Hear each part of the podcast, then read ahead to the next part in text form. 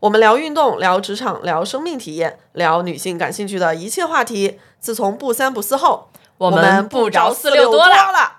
好消息，好消息！不三不四电台开通听友群啦，欢迎大家加微信“万能的仔”进入听友群。如果你也有想要分享的话题，也欢迎加微信联系我。朋友们，记笔记了吗？允许一切发生，它已经这样了，还能更差吗？当然还能更。一定一定一定不要简历造假，工作业绩比工作内容重要的多，不要太迷信年终奖的饼吃不下，消化实在是不好。恭喜你，我终于入职了。我们的工作它就是狗屁工作。本期节目由 Tiso 通勤耳机陪伴播出。Tiso 通勤耳机冤，当我看到你戴冤，就知道你也在听播客。Hello，大家好，这里是不三不四电台，我是被裁员两个月，正在努力找工作，希望有人能看到我的严女士。哎，我是有知识咱就先学着，技多不压身的宋姐。我是服务过上千位求职者的资深猎头李女士。欢迎林女士。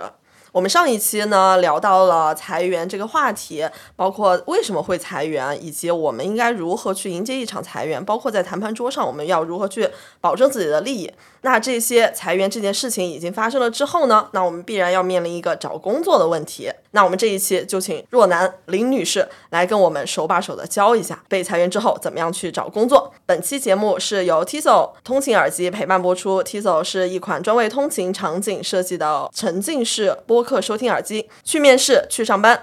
在每个需要专注的时刻，带上 Tiso 冤就能进入自己的世界。加微信万能的仔进入听友群，我们将在十月十六日抽出两名听众，分别送出 Tiso 耳机一副。那我们除此之外呢，还有一个其他的福利，搞个大的，搞个大的，又来搞个大的。这次满多少播放量？满三千吧。满三千呢？满三千，满三千。那我们这个福利啊，要请我们的林女士来送出。好的，没问题。如果满三千的话，林女士给我们多少位听众？两位。可以啊，给两位听众定制简历咨询和修改。好的，没有问题。如果在北京的朋友，我们可以线下约咖啡，面对面玩玩啊，这个真的是非常值得。我好想走后门啊。我们私下聊。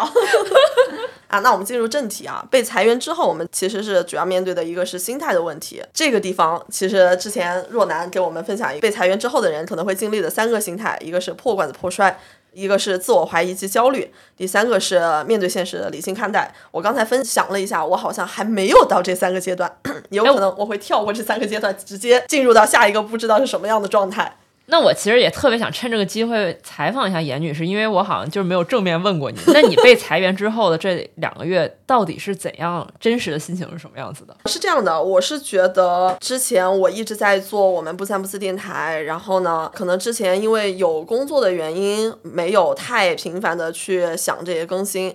然后呢，我一直觉得自己内容做的也还挺好的，对。然后之前在被裁员的时候，我我其实一直都还蛮自信的。我我跟公司讲的就是，就是你，你要么你就不做，你要做的话，我觉得你一时半会儿你找不到一个比我做的更好的。因为当时在公司里面做的那很多就比较深度的内容都是我来去搞的。然后因为一直也做 C 端 B 端的内容都做过，所以就还。还蛮自信的，可能还没有在市场上去检验过。没有没有，这个时候就是帮严女士去补充一些案例来支撑大家。对于严女士活儿有多好的这个认知啊，就是因为我们前两天小电台不是上了个首页嘛，然后喜提单期播放量破万，在家里就是兴奋到难以自已。然后因为之前其实我就是一个特别没见过世面的一个人，就每次播放量到一百了，我就是在家里特别兴奋，我就说天哪，这个网络上竟然有超过一百个人愿意听我逼逼。然后严女士满脸都是那种你这个没见过大世面的样子，老子当年。偏偏十万加的时候，嗨，偏偏十万加吧，不行不行，咱就要包装成偏偏十万加。好嘞好嘞好嘞，那我们个人广告已经打完了，接下来请我们的若男林女士来跟我们分享一下吧，就你看到的被裁员者他们的心态会经历一个什么样的变化？其实我总结这三个呢，它肯定不是说百分之百都会中，但是呢，也是我观察到的一些。正常情况嘛，那第一个就是破罐子破摔，就是觉得我被裁了，那我就干脆就就算了，对，然后我要么选择回老家了，或者要么就只躺平了，还有人可能会选择考公考编呀，这种我就不在职场里面再继续生存了，我就摆脱这个职场的身份。然后第二种呢，可能还是舍不得吧，就无论是舍不得大公司，还是舍不得这个大城市，然后再加上呢是被动的通知裁员，然后大家都会有这种自我怀疑，总觉得我被裁了，那是不是我哪里能力不行，我哪里能力不够？对吧？然后呢，就是加上找工作如果不太顺利的话，就会陷入整夜整夜睡不着觉的这种焦虑，就会觉得说反复去咀嚼裁员这件事情，就觉得说从裁员一个客观事实变成了自我贬低，然后甚至可能会有一些比较严重的心理问题，这些其实我们也都见过。也都有周围有一些朋友或者认识的人经历过。那第三个呢，其实是我觉得是比较难的，因为这是一个意料之外的。呃，我们没有准备的这么一个不太好的事情发生，那其实很少有人可以说面对现实，然后理性的去看待它，说呃会觉得说，哎，裁员其实是公司的正常调整。那到我可能是我比较倒霉，然后呢，或者确实我有哪些地方做的不合适，或者公司跟我不合适的地方，那我正好借着这个机会，我再去调整和学习。那第三种其实会比较难，也比较难得，但是呢，我觉得心力比较强大的人呢，他可能都会经历一二。这两个阶段，最后到三。之前有一个很多年前的朋友，他其实不算裁员，他是公司他自己的公司破产了，他也是很优秀，什么九八五呀、海归呀、大厂呀、咨询公司呀，然后呢，他冒天下之大不韪吧，然后来创业，然后呢，创业失败，被合伙人背叛，然后被刺，然后他整个人就是经历了在家躺平。就是什么也不干，就在家纯躺着，纯状态上躺着，然后躺了半年，然后这个过程中呢，也伴随着严重的自我怀疑，他会觉得说，我以前是不是太顺了？我自己能力其实挺差的，我连一个这么小的公司我都管不好，然后就开始焦虑，就是说我待业了半年，是不是找不到好工作了？然后怎么样呢？然后呢，终于经过这个半年的躺平和焦虑之后呢，他就悟了。他就支棱起来了，开始面对现实，然后把自己以前的这些关系啊，然后工作伙伴都捡起来，然后重新去梳理自己能做哪些工作，哪些工作可能会更合适，然后自己的优势在哪里，然后又找到了合适的工作。当然，这件事情发生已经应该是一四一五年的时候了。就后来他的职场就非常的顺利，然后也去到了他想去的大厂，去到业务部门，然后去年年底也喜提晋升，对吧？然后我们俩在聊起来这个事儿的时候，他会觉得说，其实这个过程。他现在往回看会觉得很正常，但当下他在躺着那半年的时候，真的是除了不想自杀，其他都想过。对，所以我觉得大家首先在经历裁员之后，心态其实就一定要保证，就是允许一切发生。你永远不要觉得说，哎，无论是觉得自己倒霉，还是觉得自己能力不行等等，这个本质上都是一种不接受现实的状态。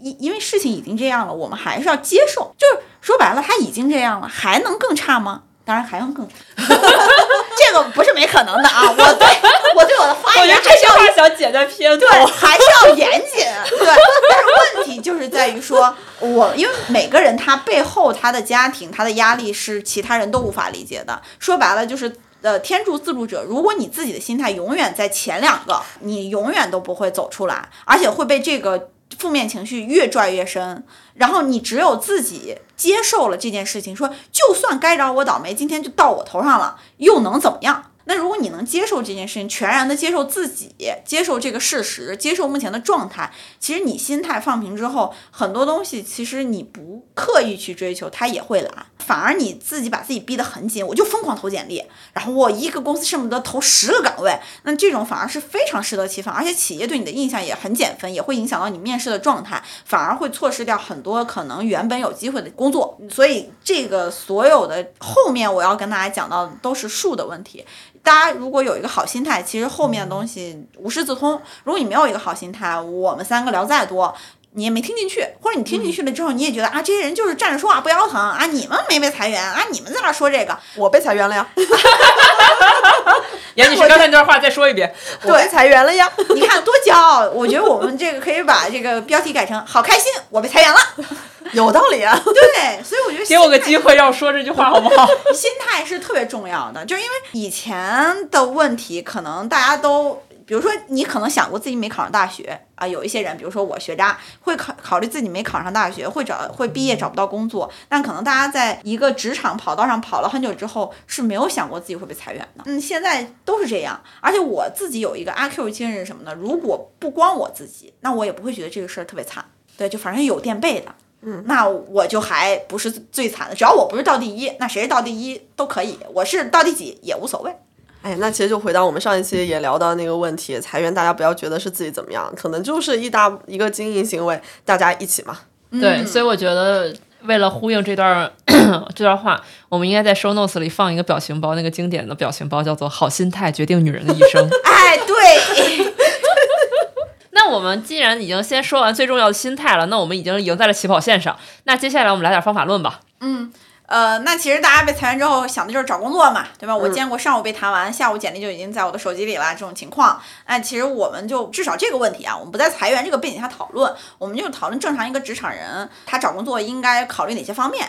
呃，因为我过往的这几年帮助了大概上千位的人选，也面试了上千位的人选，然后给他们这个求职有一些专业的建议，当然也不算特别专业啊，但至少有一些正向反馈。我一般会建议大家从三个维度去考虑自己的下一份工作。第一个呢，就是大的行业，这个很简单，我们就一分为二，一个是你过往待过的行业和你完全不了解，但你可能觉得很有希望的行业。那这个里面，我建议大家还是要以自己待过。的行业，可能你过往在两三个行业都待过，那我们优先还是选择自己待过的行业，因为你是有经验的，你也是熟悉的，这里面水有多深你是知道的。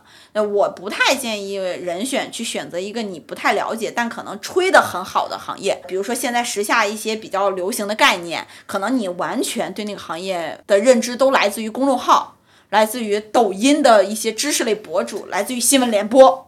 对，如果你的渠道就是来自于这些，而且你在这个这个行业里面也没有很多，嗯，不是说你认识一两个在这个行业从业的人就完事儿了，因为他可能不代表这个普普适性，所以你还是要，比如说我在这个行业认识十几个都做这个的朋友，那大概率其实你也就是这个行业的人，要不你怎么会认识一个完全陌生行业里面十几个人呢？对吧？这种情况下，很多人在呃，尤其是被裁员之后，他会觉得说，哎，我曾经待那个行业没希望了，要不我转行。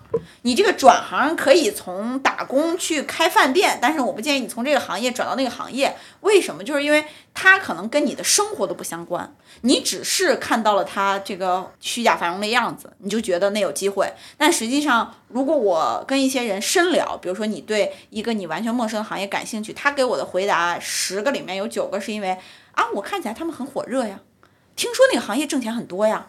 然后就是因为这些理由，那这些理由其实在我这儿是完全不成立的。听说听谁说，挣钱很多多多少？他那个行业的多是你这个行业多吗？他那个行业的繁荣是你的行业繁荣吗？他那个行业不为人知的一面，你能可以接受吗？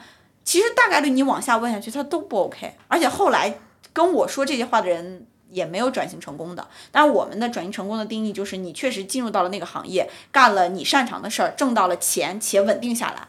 对，但这种真的很少。对，如果他在这儿能转型成功，其实他可能大概率不会在裁员这个领域里面，他可能也去也也也去干一些其他的事儿。所以在这个比较稳妥的情况下，我建议大家在行业选择还是选择自己有经验、有认知的。我是不是可以理解为，就是你的呃工作年限越久，其实转行这件事情对你来说就是越不可能了？呃，也分工种哦，比如说如果你是程序员的话，那你大概率还是要从事这个互联网啊。因为你不可能去去石油行业，它也不需要敲代码的。但如果像通用类的，比如说人事、财务，然后法务，然后这些呢就还好一些，因为它的底层跟行业会有关系，但没那么大。那核心还是一些，比如说职能导向、职能导向的。那还有一些就是销售，然后销售的话呢，可能会有一种转行是。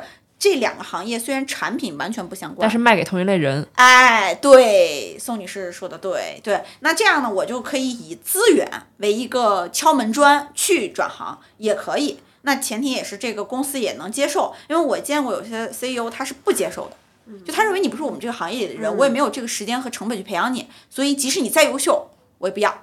有的呢，他就会愿意，他甚至是更能透过行业本身去看到这个行业里面人底层具备的一些素质，他要的是那个素质，嗯，所以他也可以接受你转行。对这个地方，我也想问一下，就是如果从猎头的角度，你们会怎么样去看？比如说，这个人是做什么？呃，招聘的，然后是做市场，我们是做市场的公关的。然后呢，他是转向，他还是做这个岗位，但是他转向另外一个行业。嗯，那猎头会怎么样去看他的这个转型？然后你们看到的公司又会怎么样去看他这个转？嗯，其实从我们猎头的角度来讲，我们会通过简历和面试去提取它底层的 hard skill。做还是拿做招聘来说吧，就是我们如果我因为我自己也招过给公司的招过 HR，我作为 HR 去面试一个 HR 的时候，我其实的点就只会考察两个，一个就是你对于人力资源本身这个职位在公司内部的认知是什么样的，对，因为其实这是一个很深很难的问题。然后第二个呢，就是说你过往，比如说招聘，它有几个硬性的技能，就是说你脸皮是不是够厚，你看人是不是够准。如果说你这两项都还挺过硬的，那即使你是跨行业过来的，我可能问一些成功案例，如果能佐证你这两个经验确实够，你自己也有一些学习能力，你至少对我现在要要在的这个行业有一定的认知，我都不用说特别深，有一定的认知。那我愿意给这个机会，我愿意去说服老板给他这个机会，而不是说你就说我以前干过，我为什么来互联网？我之前这个一八年的时候，我问过很多人选，他可能从传统行业，你问他为什么来互联网，他他就觉得说互联网挣得多，这我直接就 pass 了。你这个认知从哪来的呀？对吧？然后我说那你来能干嘛呢？他说啊，我来也招人啊，都招一样的人，有什么区别啊？我说那你知道互联网都有哪些职能的人吗？他也说不上来。那其实他对这个岗位是没有概念的，他只是觉得挣多完事儿了。包括我猎头招人招一些小朋友或者有两三年工作经验的人，为什么要做猎头？我听到我我们行业里啊，觉得最扯淡的理由是，我看猎场，我觉得猎头特别光鲜，我就要来做猎头。这种我们面试完出来之后，都会跟其他同事相视一笑，就说。这哥们儿看猎场想做猎头，然后我们就哈 哈，呵呵，对，所以大家如果真的是抱着一定要转行的心，那你一定要选定你感兴趣的行业，然后深入的去跟行业里面至少十个经理以上的这种资深一点的人去聊，不光是聊这个行业的光鲜，也要去聊这个行业的痛苦，因为所有的求职都是围城，就大家觉得啊，好像今天。开水团特牛逼，但今天开水团的人觉得哎呀好累，对吧？互联网特牛逼，但互联网外互联网自己的人会觉得我们天天九九六哪儿牛逼哪儿好了，所以永远都是围城，你只能选择你能接受的那些，然后呢那些不能接受你也不会觉得特别难受。如果说你。又想这样又想那样，那其实很难找到一个工作。这个是这个从大的行业我们来看，对。然后第二个呢，就是说我们选定了一个行业之后，我们就可能从这个行业里去筛一些公司嘛。然后对于经历了裁员之后的同学呢，他可能会有一度一段特别厌恶风险的心路历程，就觉得说我现在一定要去大厂了，对，因为我觉得大厂是稳定的，尤其是从创业公司被裁掉的人之后。然后，但实际上，对于任何一个独立的公司、独立的部门来讲，它都没有绝对的稳定。除非你今天是公务员，你今天考了事业编，你在一个央企、国企，那我觉得是有概率让你捧这个铁饭碗一直到退休。但现在这个行情也不敢保证，但确实比私营企业要稳定一些。但实际上呢，我觉得这个不应该是作为我们选择公司的一个理由或者考虑因素。我觉得既然我们都已经被裁了，对吧？我们委屈都没有求来全，那我为什么不去做一点自己喜欢、自己热爱、自己擅长的事儿呢？对吧？那这个公，嗯，这个在公司选择层面呢，呃，我觉得大家就是选，如果你以前干过一些事情，然后你可以选其中你比较擅长、你做起来轻车熟路的这个职能。或者是岗位，然后加上这个公司本身做的事情你也比较喜欢，然后你可以去试一试，这样呢能保证你的这种热情和主动性的驱动呢，在三到六个月之内就能做出一些成绩，至少我们争取在下一段工作的试用期内不被菲尔掉。如果你加入一个完全陌生的公司，你可能也不知道这公司在干嘛，可能行业上差不多，但行业内的细分领域它也很多嘛，你不太懂，然后你就觉得说我对这个公司感兴趣，也不知道为什么感兴趣，就觉得好像可以试一试。那这种很容易就是说你在试用期内，因为你自己不了解，你的陌生，你的不擅长，最后你没有产出，人家试用期非常正常，又把你裁掉。所以我觉得大家在至少你在裁员之后的在求职的时候，还是用自己的 hard skill 去保证稳定，而不是。说呃，客观上公司的稳定、部门的稳定，对吧？那这个其实是没有必要，也不现实的。呃，最后呢，就是我们既然已经因为这个被企业伤过一次了，那我们下一次呢，就还是要看一看公司的文化呀、部门领导的风格呀，和我们对不对眼儿，能不能聊得来，能不能就是在一些形而上的问题上达成一致。如果说不能，就是说他说 A 你完全不同意，他说 B 你完全不同意，即使他给你开了 offer，其实你进去之后你也知道，就是我都我都对他说的所有都是 bullshit，那我还干啥？我还上啥班啊？所以这种你还是不要，就是不要委屈自己了。对，当然如果你经迫于经济压力不得不，我手里就这一个 offer，我又必须要上班，我挣工资养家，那自己也有一个心理预期，就我在这公司目的就是挣钱，我可能受一些委屈，可能有一些不适，那我也得忍受。对，所以我觉得这个核心还是在于说，尽量咱跟找对象一样，找个志同道合的，对吧？然后如果说确实三观不合，其实人一旦如果在一种忍耐的心情里去工作，他就很容易忍不住，忍不住了，那就要爆炸。那所以还不如找一些志同道合的。如果你认为他是你的伙伴，他大概率也会认为你是他的伙伴。那在谈一些比如薪酬、级别、待遇的时候，也更好谈。对，这因为大家不是对立面，是共同奋斗的战友，我是为这个准备的，所以就会好一些。所以基本就是三个层面嘛，行业怎么选，公司怎么选，部门领导怎么选。我觉得其实好多，尤其可能工作年限比较短的小朋友们，可能更在面临这种东西怎么选的时候，会更 confused，说，哎呀，我该怎么选呢？我是选什么样的公司？我选什么样的职能？然后可能说。就是说我做什么事儿更重要，还是我跟什么样的人做事儿更重要？我自己的一个体验呢，就是说，其实这两年就是可能很多公司裁员，哪怕你没有被裁或者没有经历裁员，但是可能公司内部的这种组织架构的调整和工作内容层面的调整，其实变化的也非常多，所以很难能保证说你是因为职能 A 招进去，然后你这辈子就干职能 A 了。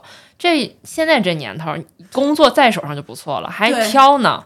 所以，我现在真的觉得，就是说，跟谁一起干更重要。嗯，我比较赞同宋姐的这个这个结论吧，因为我毕业第一份工作是在上市公司干销售，卖硬件产品，跟我现在的这个工作完全不挨着。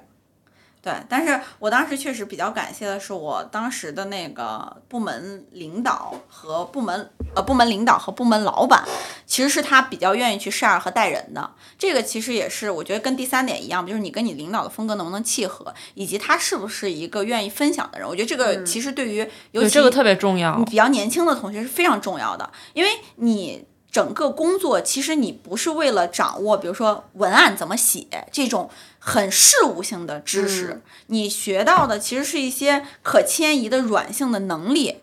然后和你内心的修炼，如果这个领导他不爱分享，他就什么事儿都藏着掖着，也不把你当自己人，也不愿意去带你，那其实他让你重复性的做很多事务性的工作，你把这稿子写的再厉害，你的能力不会有长足的提升。大家还是要往长远看，所以领导的风格和他对待下属的这种想法是非常重要的。就如果他自己本身就在公司当牛马，然后招你来也是为了一起当牛马，那还不如不当牛马。对，刚才你提到的分享，我觉得真的是特别的重要。我觉得分享它可能是两个方面，一个是他的经验，那些他是否愿意去跟你分享；另外一个就是你们一起做出的成果，他是否愿意会会去显示出这是你有一起有贡献的。这在外企里那个词儿不就叫 visibility？老板是否会给你 visibility，以及你在公司里是否有这个机会被看到嘛？然后我觉得就是我运气比较好，就是我曾经在过去就是比较 junior 的时候就跟过一个老板，他就是就是可能是我用所有最好的词来形容他吧，就是我经跟过很多很呃很优秀的老板，这一位是有一点点我这我后来形容就有点像当我妈一样，他真的就是倾囊相授吧，因为他带我的那个风格，他其实是一个不是很好服务的老板，因为他看东西很细，而且很跳跃。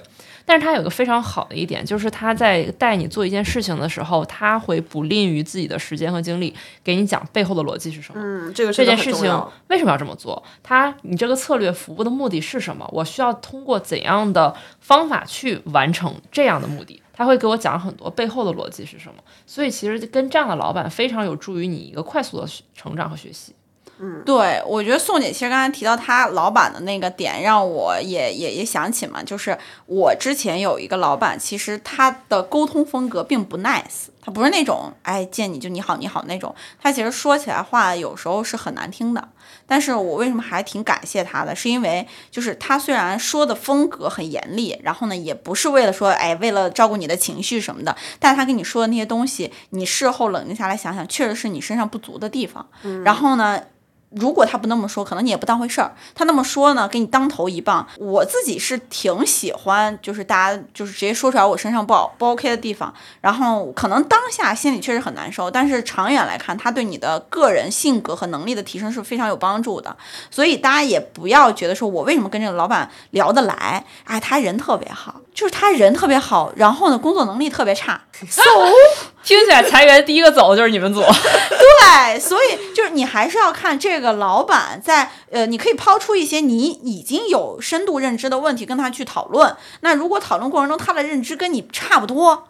那这个人水平大概率跟你也差不多，还要领导你，这也没必要。所以有时候我会提一些比较深的问题，给一些比我更 senior 的人选去看他对这个问题的想法和我是不是能够那种给我一种醍醐灌顶的感觉。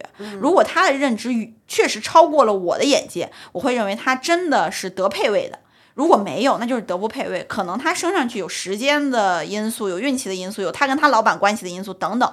那我觉得对于年轻的同学来说，这种就还是谨慎吧。对，因为你找一个特别哄着你的老板，完事儿呢给你一堆事务性的工作，你最后觉得是心理上特别爽，然后过两年你发现自己什么也没学着。我觉得那其实我们到现在已经对于找什么样的工作、什么样的职能、选什么样的团队，已经有一个大概的方向和一个判断依据了。那接下来就进入到一个非常关键的一步，就是你找工作需要一个家伙事儿啊。我们需要一份简历。那什么样才是一份优秀的简历呢？以我看了这个上千份简历的经验来说呢，有几个小技巧吧，然后可以教给我们这个听众们。第一个呢，就是我们的简历尽量在一到两页 PDF 里面展示，就写完。对你不用写个三页五页的，说白了，你写那么多，我看这份简历的时间也只有一分钟。你写的越多，我耐心越低。我一我有时候真的打开一份简历，往下一拉，哇，十页。我直接就关上了，就别看了。我今天也不是论文，对吧？然后第二个呢，就是你在，因为现在大家可能是网络渠道比较多嘛，然后你再把这个简历转发给除你以外的任何人的时候，尽量都是 PDF。对，千万不要用 Word，因为两个原因，一个是 Word 这个版本在手机上打开，你也不一定它是什么样的。如果打开里面就是格式很差的话，其实很影响印象分。第二个呢，就是你也不知道这个简历会被发给谁，它中间经过了谁的手。如果你是 Word 的话，它可能跑格式了。对，一个是跑格式，另外一个可能被被改了，那最后就也会有影响。那至少 PDF 我们会降低这个因素，而且看上去也特别美观，然后打开以后呢也特别正式。对你打开 Word 之后，就我见过那种跑格式跑的特别夸张的，就是又有 Word 又有表格，乱七八糟的，哇，真的是不行。然后第二个呢，就是照片。对，照片这个点呢，呃，如果你一定要放，那我就建议只放职业照，就是那种某某栏，对吧？某某马。对吧？这种里面拍的这种职业照，或者实在不行，咱们现在这个 AI 比较发达，有一些某某鸭这个 APP 嘛，那你可以自己生成一个，这个很简单。那一定都是这种很商务的照片，就无论你是做什么的，也千万不要放自己的这个蓝白底儿一寸照片儿。啊，就是不要放这个，就是因为我我是找工作招人，不是办签证，对吧？所以就就是如果一定要放的话，但建议的话呢，就是别放，然后性别这块写个男女也可以。第三点呢，就是不要用网上这个，比如说 WPS 里面带的这种花里胡哨的模板，这模板一点用都没有。然后打开就上面一蓝条，下边一红条，左边一黑条，好像觉得自己挺高大上的。实际上我们打开之后，这个干管特别不好，就是白纸黑字，然后宋体、微软雅黑或者楷体都可以。这一类简历啊，就是金融行业的人会做的特别好。就是没有照片，然后非常简单，然后格式大概是姓名、性别、出生年，然后电话、邮箱是否可加微信，然后下面是自己的学历，对吧？就是从应届本科到可能最高的这种全职的这种统招学历，然后写上之后，下面是工作经历，从近到远，然后最后可能呃再会有一些额外的项目经验。但这个过程中呢，如果你对自己的表达和自己认知比较清晰，你可以在。呃，这个自联系方式之后添加三句左右的个人评价。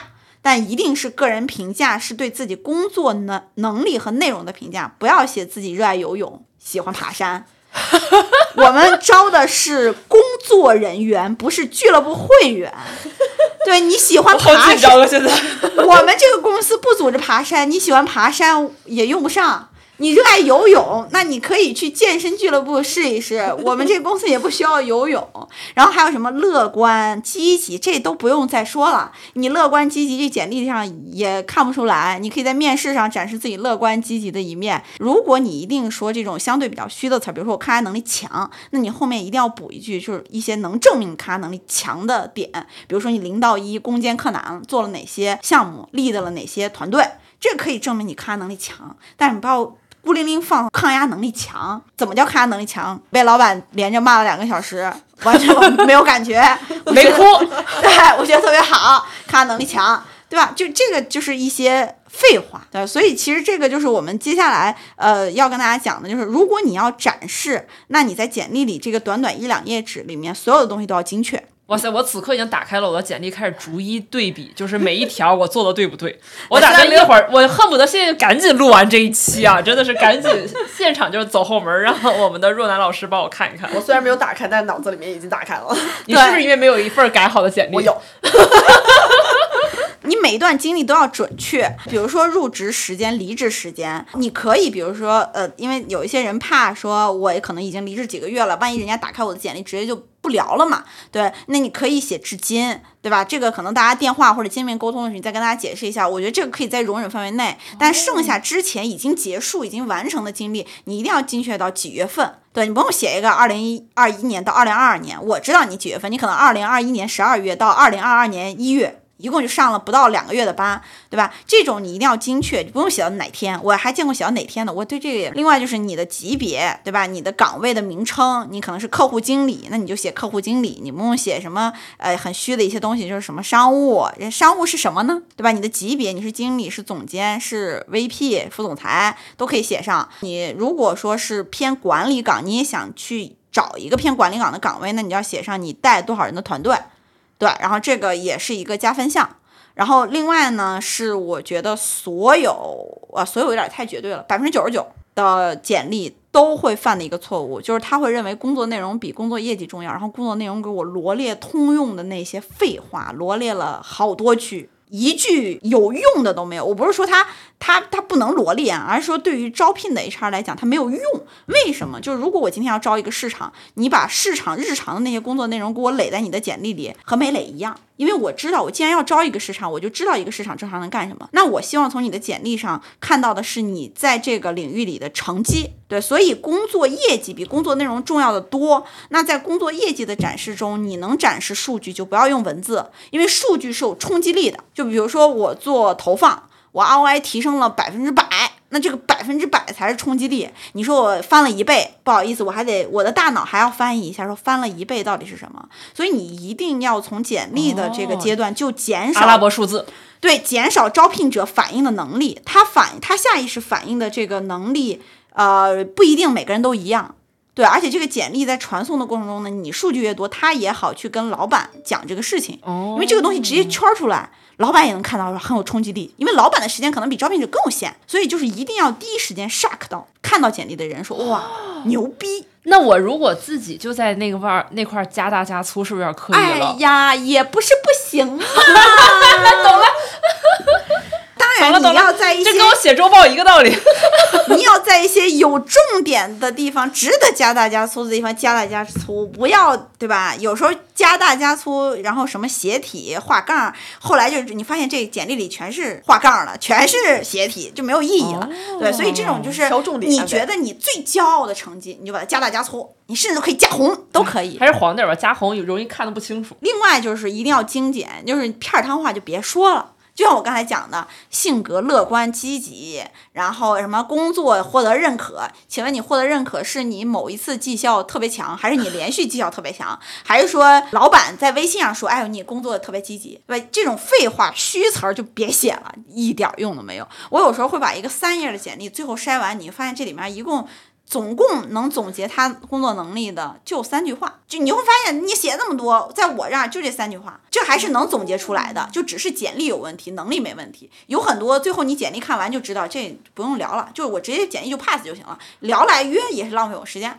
哎，那我其实说到绩效，我其实就想问一个问题，比如说这个人，就是确实在当年的年终考评里面是同级绩效百分之一，前百分之一。嗯，那这件事情是可以写在简历上的吗？可以啊因为这个事儿他没有发，他怎么验证呢？因为他不是公开信息。你有截图吗？你的绩效结果肯定不是老板口头跟你说的吧？哦，对吧？你这个截图可以当面，比如说你在最后谈薪或者面试的时候，你写在简历里，呃，大家就会认为你写在简历里，如果不是说我跟你聊完发现你好水，啊你这水平还能百分之一，我大概率都不太会去 check 这个事儿。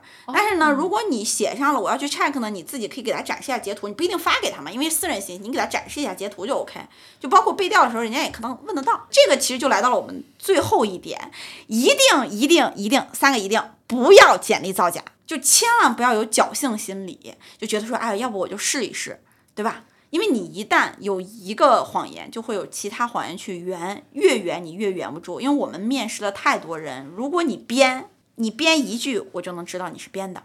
因为我们大部分这个面试之后不通过的人选的 comments 里，大多数都会有这么一句话，就是说，呃，有水分，然后问具体项目说不清楚。因为我们有一整套的面试的问题，这套问题呢是你没法，咱俩坐在这儿今天面试你编得出来的，你肯定编不出来。嗯，对，因为其实尤其跟项目相关的事儿，其实越问越越不好搂嘛。我前两天就听朋友讲了一个例子，特别好笑，就是他旁听他们公司的 HR 面试。就是面别人，不是出去面试，被面试的人选人选对那个人选，再给他介绍一个他所做的一个很有成就的项目，然后那个 HR 就在问，逐渐问一些细节，然后边记笔记边问一些特别细的细节。问完以后，那个 HR 顿了一会儿，说：“你这个项目干赔了呀？”对，所以你看，我们之前就是这样，就是我们我自己可能会面一些，因为我又不是所有的工作都做过，也不是所有的人选都做过，我会找一个这个行业里比较资深的我的朋友陪面，或者我把我面试的情况转述给他。他如果是这个行业里懂行的人，面完之后就会说说，如果是我的话，这个项目是没有必要干的。我说为什么？因为他 ROI 就越干损益越高，根本不挣钱，我为什么要干呢？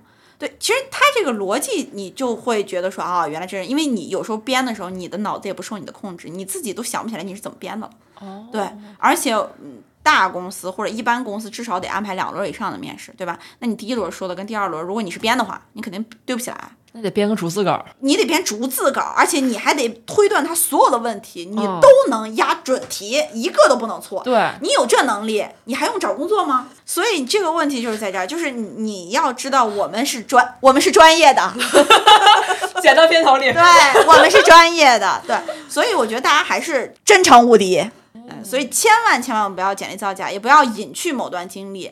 对，你可以就是在这个简历，如果你有幸有机会的话啊，就是你要相信，如果 HR 约你到公司面试啊，正规的 HR 啊，不不是那种小红书上吐槽的那种，就如果是正规公司约你面试，说明至少他给了你一个自我表达的机会，你可以把这个段这个原因解释一下。大家其实都是职场人，也能理解。但是你如果说隐去不说，背调被发现，不好意思，再见。对，因为这个是诚信问题。这一段信息量太大了。但我们还是想问一些更具体的实操性的环节，因为其实我们也大概大家会有一个基础认知，就是其实不对于不同工作年限的人，他其实在简历上需要呈现的重点其实也是不太一样的。嗯，包括我带没带过团队，我是刚入呃初入社会的这个新手，还是我是一个从生手到熟手的转变期间，那他在处于不同的这个职场的阶段，其实他的简历的风格其实也不太一样，所以嗯。我们也特别想说，能不能让若男帮我们去大概分阶段的点评一下，说比如说针对工作刚毕业头三年，或者是三到五年，或者甚至更多，像这种领导层转变的这些人来说，他们的简历有哪些特别需要注意的地方吗？嗯，我觉得不光是简历嘛，就是说简历和面试其实它是相辅相成的。嗯我就大概讲一下，其实，在我们这些经常做招聘的人眼里，可能对于不同资历的人选，我们考察的项目以及我们想从这个人身上获取到的信息，去跟大家有一个直观的参考。对，如果是你刚毕业零到三年，那其实你是一个从学生到职场人身份的转变。对，其实这块儿来讲，无论你简历里呃写多么牛逼的项目，我大概率判断那跟你的关系不特别大。因为你干不了。就是如果你这公司把这么大的一个项目给你干，那这公司高低也好不了。所以其实大家一定不要在简历里，就是这些这个稍微年轻一点的同学写一个什么我做，比如说做自媒体吧，然后我自己起量，然后起个抖音号，那百万粉丝，你有这能力，我你这简历不会在我这儿。你就自己干了，对吧？所以就不用太夸张，我们就实事求是。然后第二个呢，我们可能会关注它的稳定性，就是尤其比如说三年左右的人，我会碰到一些同学，他可能毕业三年，你会发现换了四个公司，这个我真的是不 OK，我是不可，我是不 OK 的。为什么？这个底层的逻辑是我不是嫌你跳得多，当然我也是嫌你跳得多，但不是说很表面的这个原因，是因为什么？就是你频繁的换工作，除非是你前面那四个公司全黄了。对，全部都裁员，那我真的是觉得你很倒霉，我同情你。要不然的话，我会认为就是你自己是想不清楚自己要什么的，因为往往这种同学的简历，他不仅换了公司，他还换了职能，就换了岗位。嗯嗯嗯，对，他就一直在试嘛。对，那我就觉得你如果两份工作都没得到你想要的，我觉得以后很难了。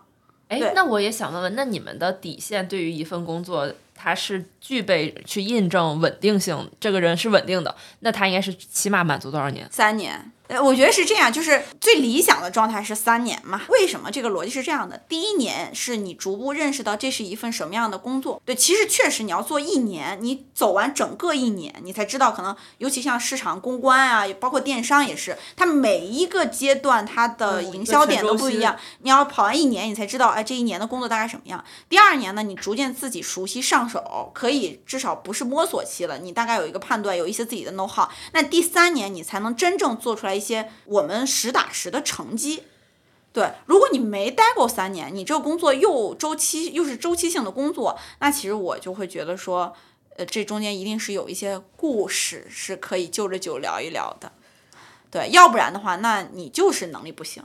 对，说起来会很残酷，但事实是这样的。就至少你有一段在三年以上，我都可以理解。你剩下的那些段，你跟我解释一些理由，我我至少愿意听一听。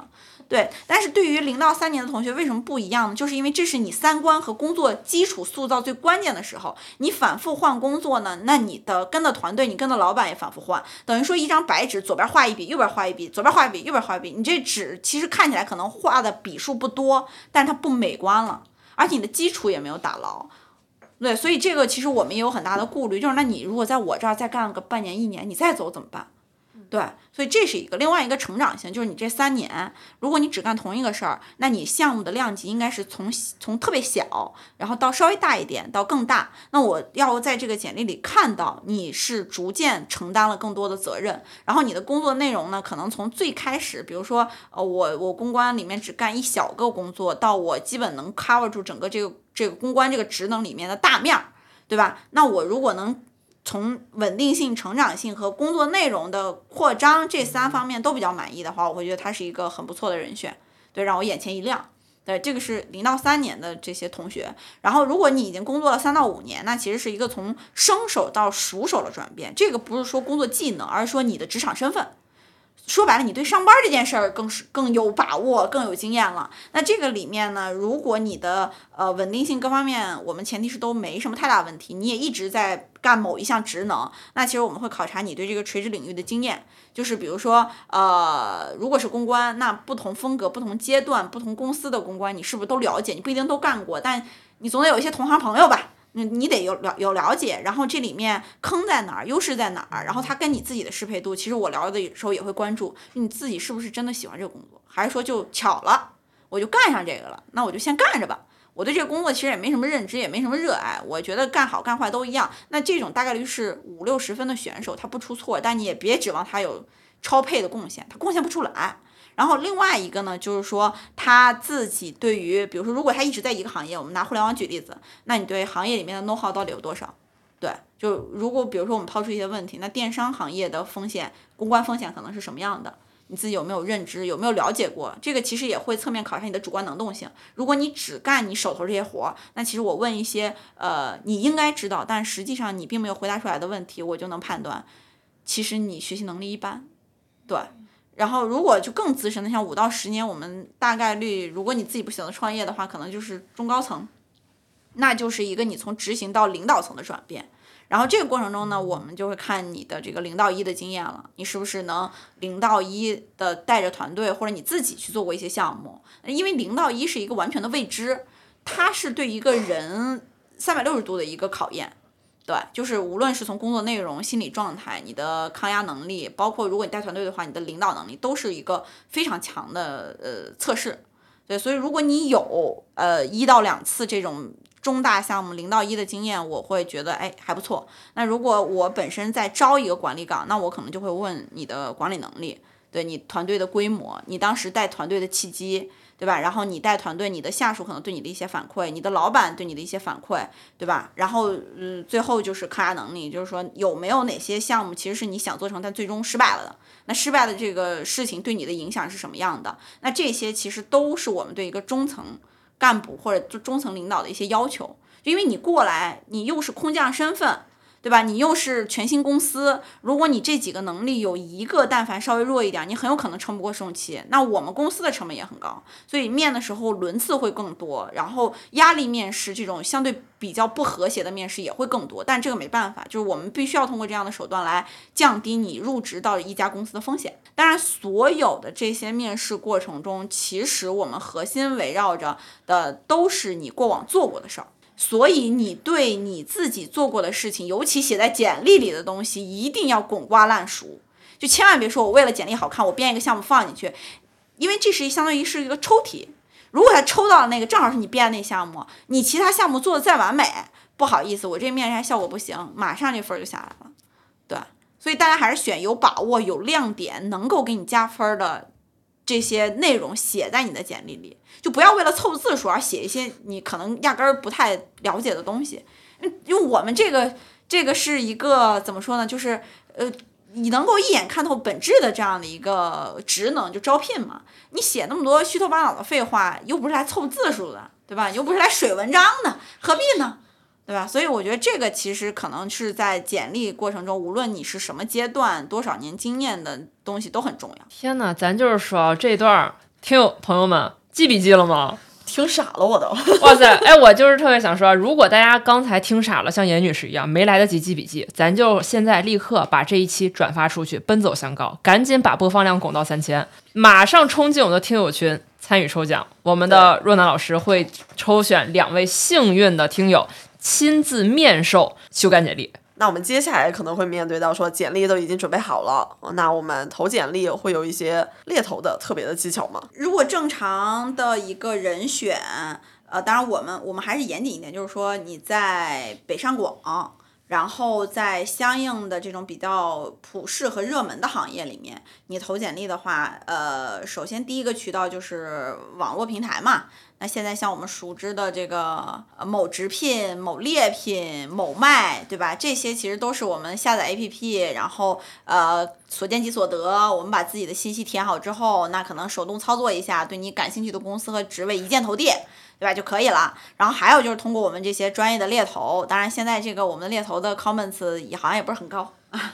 对，大家在筛选猎头的时候也谨慎甄别，不要说他说他是猎头你就把简历给他，实际上他是什么水平的猎头也不知道。就是我觉得对于呃相对资深一点，比如说工作五到十年以上的猎头，如果他在跟你投递之前没有跟你进行一个长达二十分钟以上的电话沟通，就算了。就上来就是某公司某岗位在招人，你又感兴趣的话，请把简历给我。这种无论包装成什么样的，都我觉得不用信。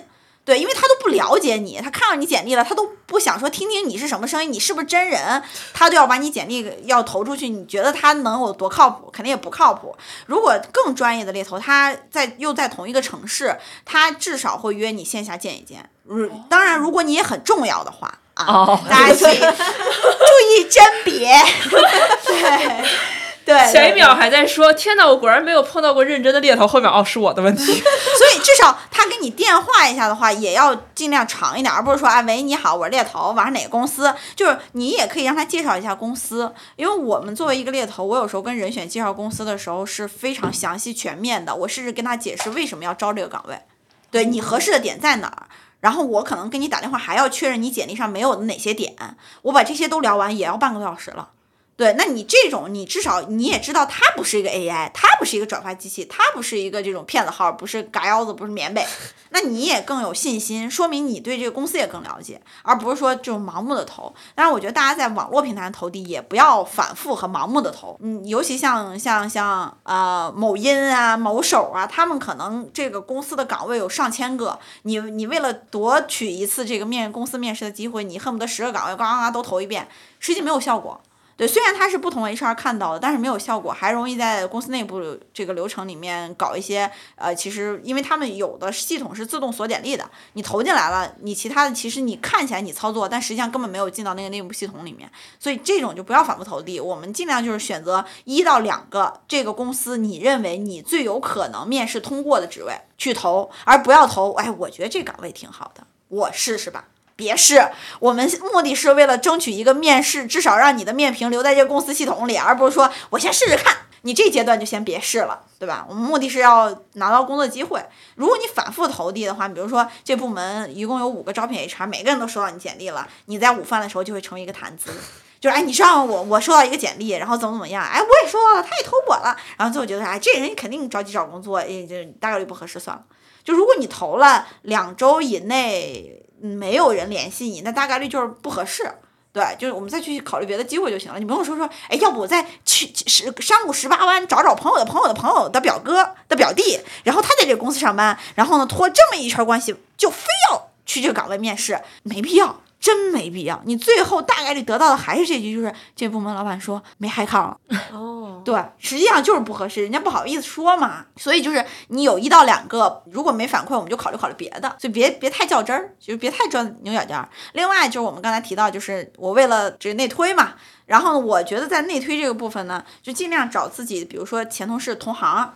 然后跟自己干的工作一样，可能这个想找的机会也类似。这种，嗯，包括一些呃校友，就是大家有一些信任基础和这个背书在，找他们去投，就不要找一些一你跟他不熟，二你们家亲戚，你也不知道你们家就是可能你听你妈过年说你们家另外一个亲戚也在北京某大厂工作，完事儿你说哎，要不我就找他。实际上他可能早就不在这大厂工作了，或者他他在这大厂干的工作跟你差了十万八千里，完全没关系，你都不了解，你就随手就把简历转发出去了，弄得大家都很尴尬，然后不确定也很高，然后最后你也不知道你的简历到底流向了何方。嗯，对，所以我觉得点是这样，内推的点就是你对你。比如说你比较好的朋友或者是前同事，他所在那公司感兴趣，你可以先问问他，你说，哎，不知道你们公司最近招招不招人？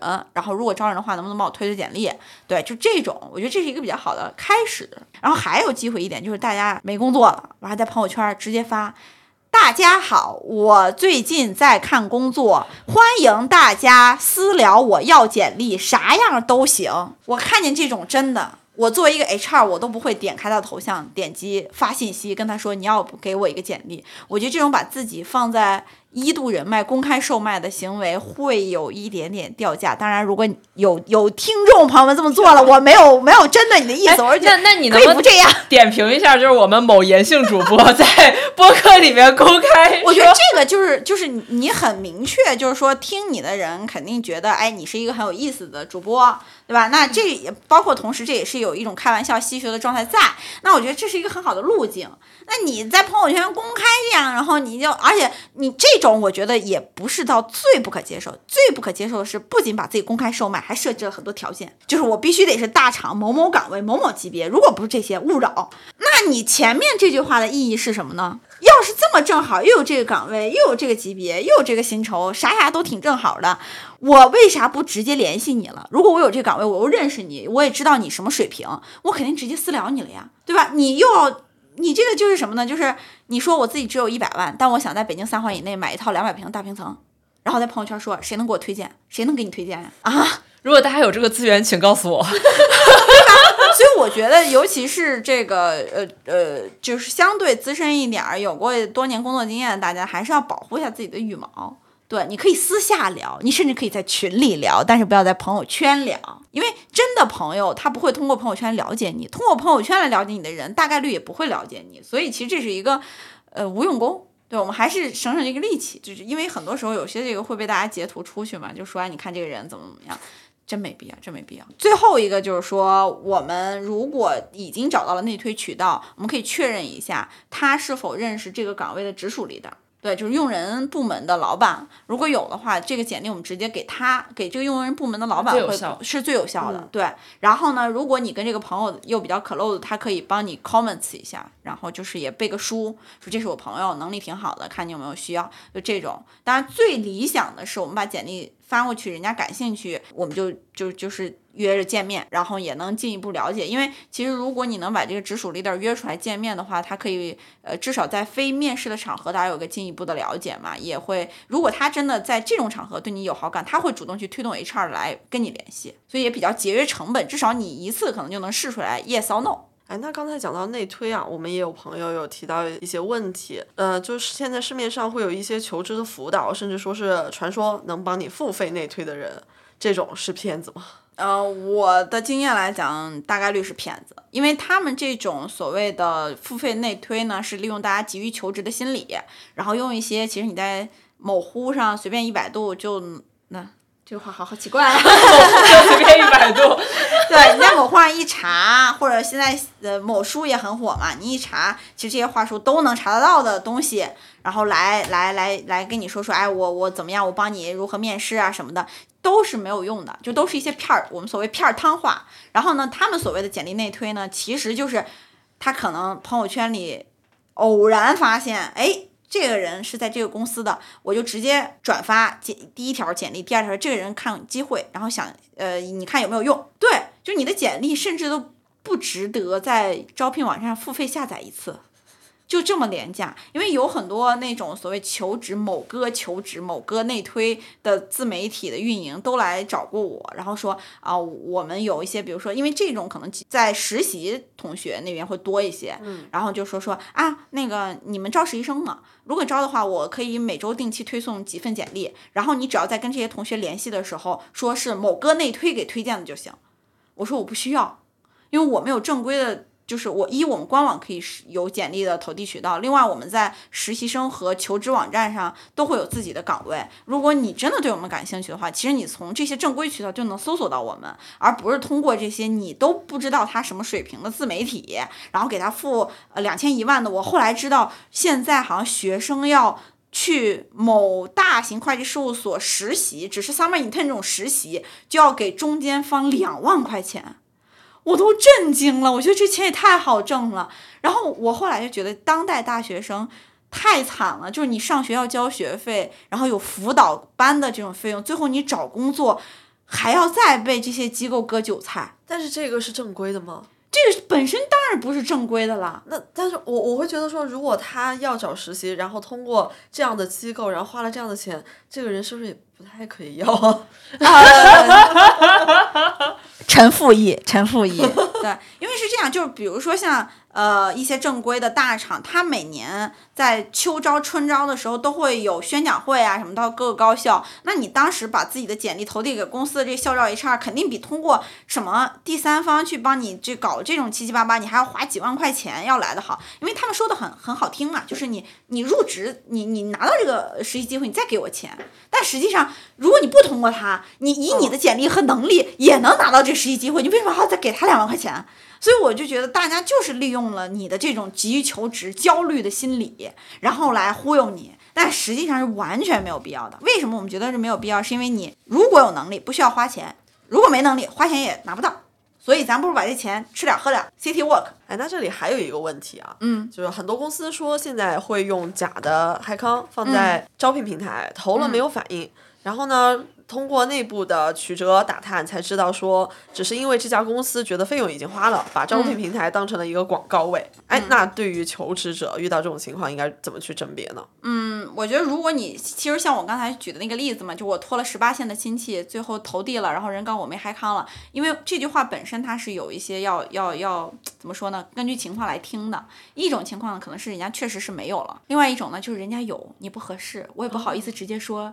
你不合适，我就说没有海康了。所以我觉得大家就是不需要就是在这个阶段投递阶段去甄别它。就如果你确实对这个公司感兴趣，对这个岗位感兴趣，你也觉得你自己能胜任，那你就投递试试呗，就一键转发，他也不用发花太多的时间。如果联系你了，他没有海康，他也会给你造一个嗨抗。如果他没联系你，说明他有嗨抗，你也不合适。所以我觉得大家不用有这个心理负担，就是说，哎，最后我我也确实看麦麦上有很多人说啊，你看他最后他说锁嗨抗了，我觉得大概率都是觉得你不合适的一些委婉说法。那至少这个嗨抗是无辜的，嗨抗是没有感情的，嗨嗨抗没有了，不影响咱们之间的感情。如果我说你不合适，你会觉得我冒犯了你。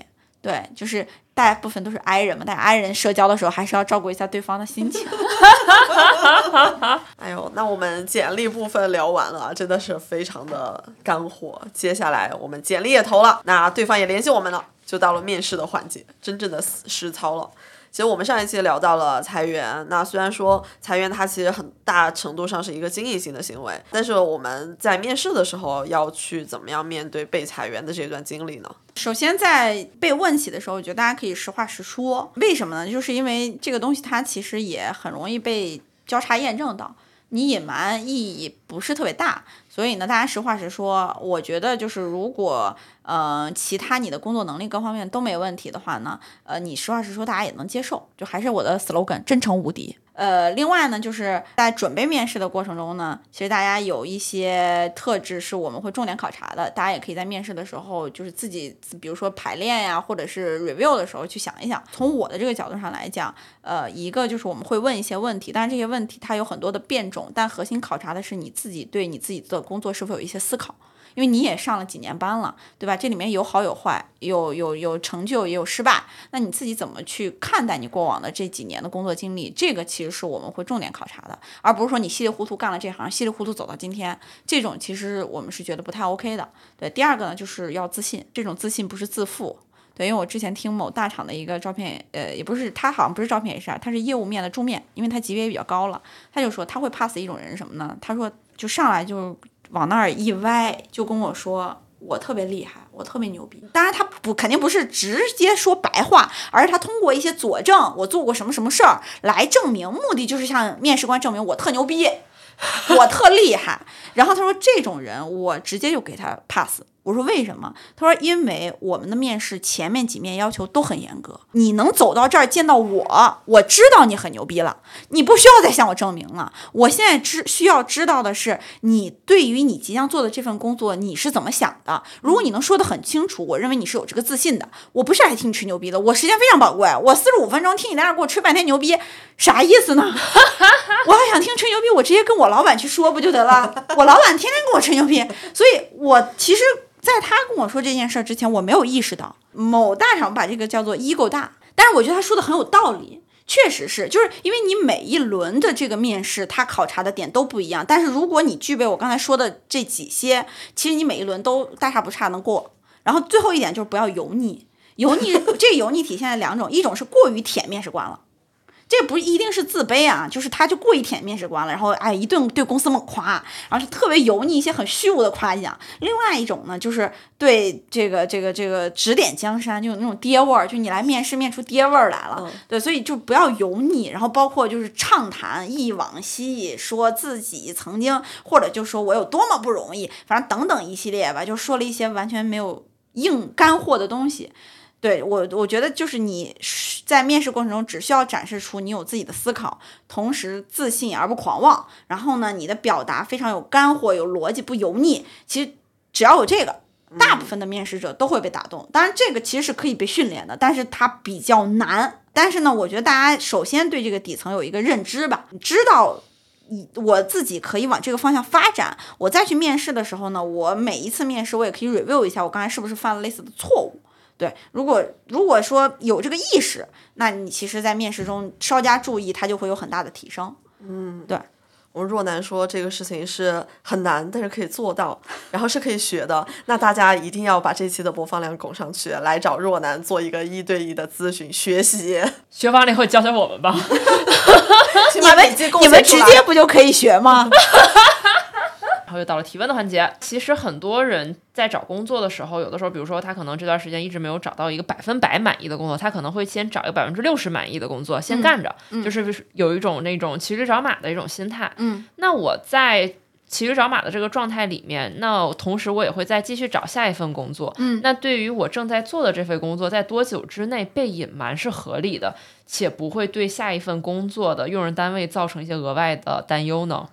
呃，被隐瞒就是不合理的。对，其实我们刚才已经聊过很多了嘛，真诚无敌，不要隐瞒，实事求是。对，哎，但我其实就是就是这个问题，也想再多问一嘴儿，就是比如说在年少不更事的时候。尝试一些不同的工作或者职能，嗯，然后当时其实是及时止损，在当时可能很及时，在短暂的比如两三个月内就觉得这个工作确实我不适合，嗯，然后我就是及时离职，然后就又回到了原来的轨道，嗯，那其实这份工作我不隐瞒，我也在简历上去呈现，但我其实只做了两三个月，比如说，嗯，那我也没有什么项目经验和成就可谈，那我在展简历里展示这段。经历的时候，以什么样的方式呈现是合理的呢？就直接写起始起止日期、公司岗位就没了，你不用补充了。你写你你三个月，对这其实我刚才没提到，我补充就是你不要在你三个月的经历里给我写半篇儿，你这谁信呢？你一共就上了三个月班，然后你那简历写了大半篇儿，得有一千字了。那我觉得你这三个月是不是就为了这就写这一千字儿？你别的什么也没干，所以你还不如就直接写上哪年哪月哪日，然后到哪年哪月，然后我在哪个公司干了什么工作，对大家看一眼就知道了。然后会在面试的时候问一下这段是为什么结束了，你不用担心我这段没产出，你这段就不可能有产出，你这段有产出了才有鬼了呢。对，因为我就会陷入这个焦虑。对，就是我觉得我是没产出的，但我又觉得空在那儿会不会不好？没有，就是没产出是正常的。真有产出了才有鬼了，真的是。你怎么可能有产出？你三个月，你公司人俩没认全呢，你就有产出了？解答了我一个好大的疑问呢。对，哎，那这种是中间短暂入职了一个公司，那如果说是 gap 的时间超过一年，或者说就真的是很长的时间没有找到工作，嗯，那在面试的过程中，我又要需要去怎么样去解释这空窗的这一段时间呢？嗯，其实这个问题，我我我我首先得有一个这个免责声明啊，就是说，如果你 gap 了超过一年，那其实确实是一个。呃，比较减分的行为，这个是很残酷的，也没办法，就是说我通过某些话术把它完全拉到我没 gap 过，对，大家得有这个心理预期。那从话术上来讲呢，我首先建议大家不要做的就是不要说自己学习了叉叉功能，对，因为除非你这个技能是你工作必备的，嗯，也不要说自己去读了个什么 MBA。对，因为这个其实我读 MBA 是个人选择，但是国内外企可能有很多会认，但是中国的企业其实认这个 MBA 呃很少，就至少它和你的统招学历还是有一定差距的，所以这块呢，呃也尽量不要说。那你可以像你比如说我我这段时间回老家了，对吧？然后或者是照顾父母，然后回家办事儿，对吧？然后哪怕你说我去环游世界了，也不要说我学习了叉叉功能。对吧？你至少还能体现你还在积极的生活啊，然后呢，也有一些可能客观不能，嗯，就是这个突破呀，或者是将就的原因。然后我 gap 了一年，我再回来。对，但实际上话说回来，就是你有这一年，如果你已经 gap 了超过一年，我的求职建议就是说，你先从周围的熟人所在的公司找起。如果你有认识的 CEO 在创业，那更好。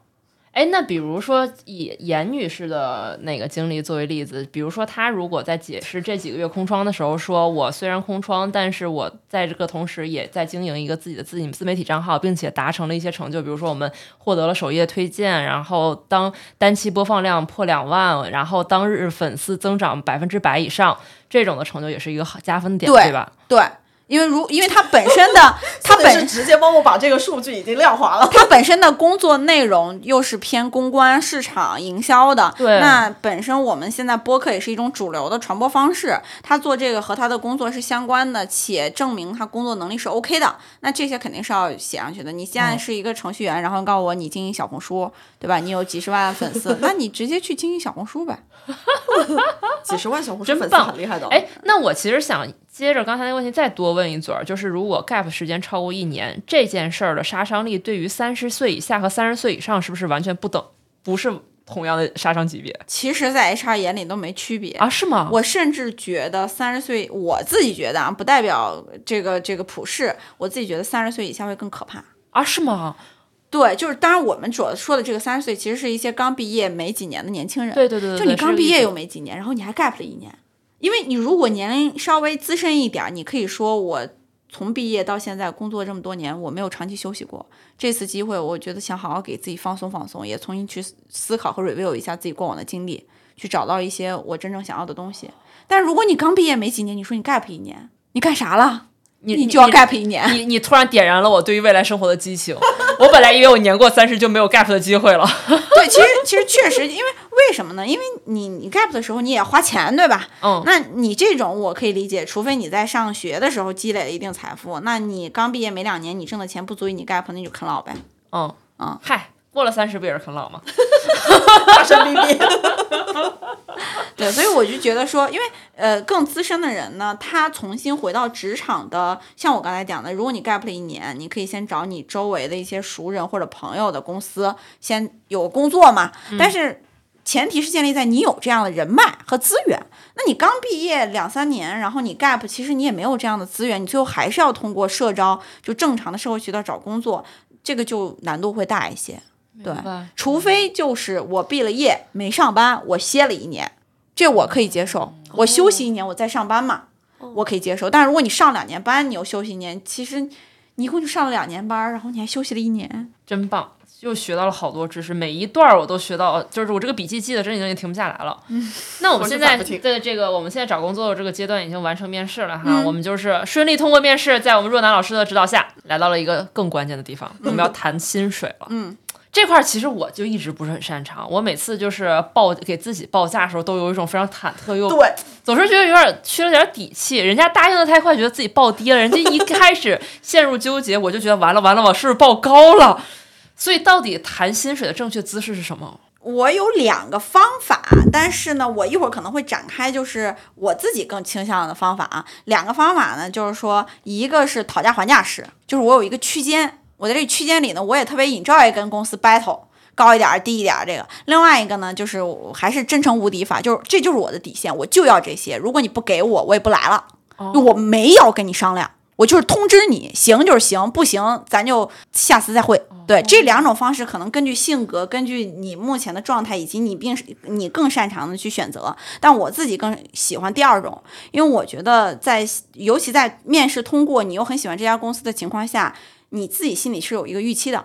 啊、你如果这种反复拉扯，哎，我今天跟你商量商量，回去他申请申请，我自己会觉得是比较内，一个是我也很内耗，因为我要等，我自己这个心里很忐忑。另外呢，我觉得这本身拉扯就是很伤害情谊的事儿，因为你拉扯来拉扯去呢，大家都会彼此有一个事儿多的印象，就没必要。对对所以我过去的经验呢，我我会跟一些跟可能跟我性格比较像的人选建议，就是说你的底线在哪儿？你只要给我一个数，给到这个你一定来，给不到这个你一定不来。那咱就按这谈。如果告诉你他没给到这个，我就可以直接帮你拒绝，可以吗？对，这其实也是倒逼他自己去思考，倒逼你去思考，你到底觉得这个工作给你多少钱，你愿意干？我觉得你拉扯的这个过程是你自己没有想清楚，你的工作到底值多少钱，必须得是公司来定价。对，如果说你自己想明白了这个原因，他答应痛快了，你也会觉得说咱都是痛快人儿，我就不会有那种心理说，我是不是应该多要一点？我要这我就很满足。你如果他纠结，你也知道他可能的顾虑不不只是在钱上，还是面试就是没那么想要。对，但如果你自己本身这种拉扯状态，你中间的这些细节你都会被忽略掉，你就会在这个陷在你自己的这个情绪里，你不去观察这个 offer 的急迫性，或者他认为你的价值是多少。对，因为你如果像我刚才前面说的，你自己又有思考，又有对自己能力很自信，你又不油腻，你对自己值多少钱，其实你是有大概的概念的，有吗？来，一会儿这个问题我们闭了麦聊一聊，有吗？好的好的好的，哎，那呃，既然是聊到裁员啊，那对于裁员再就业的人，那涨薪或者平薪是有可能的吗？呃，目前这个行情下，其实难度会比较大，所以我建议被裁员的同学呢，就优先保证是平薪。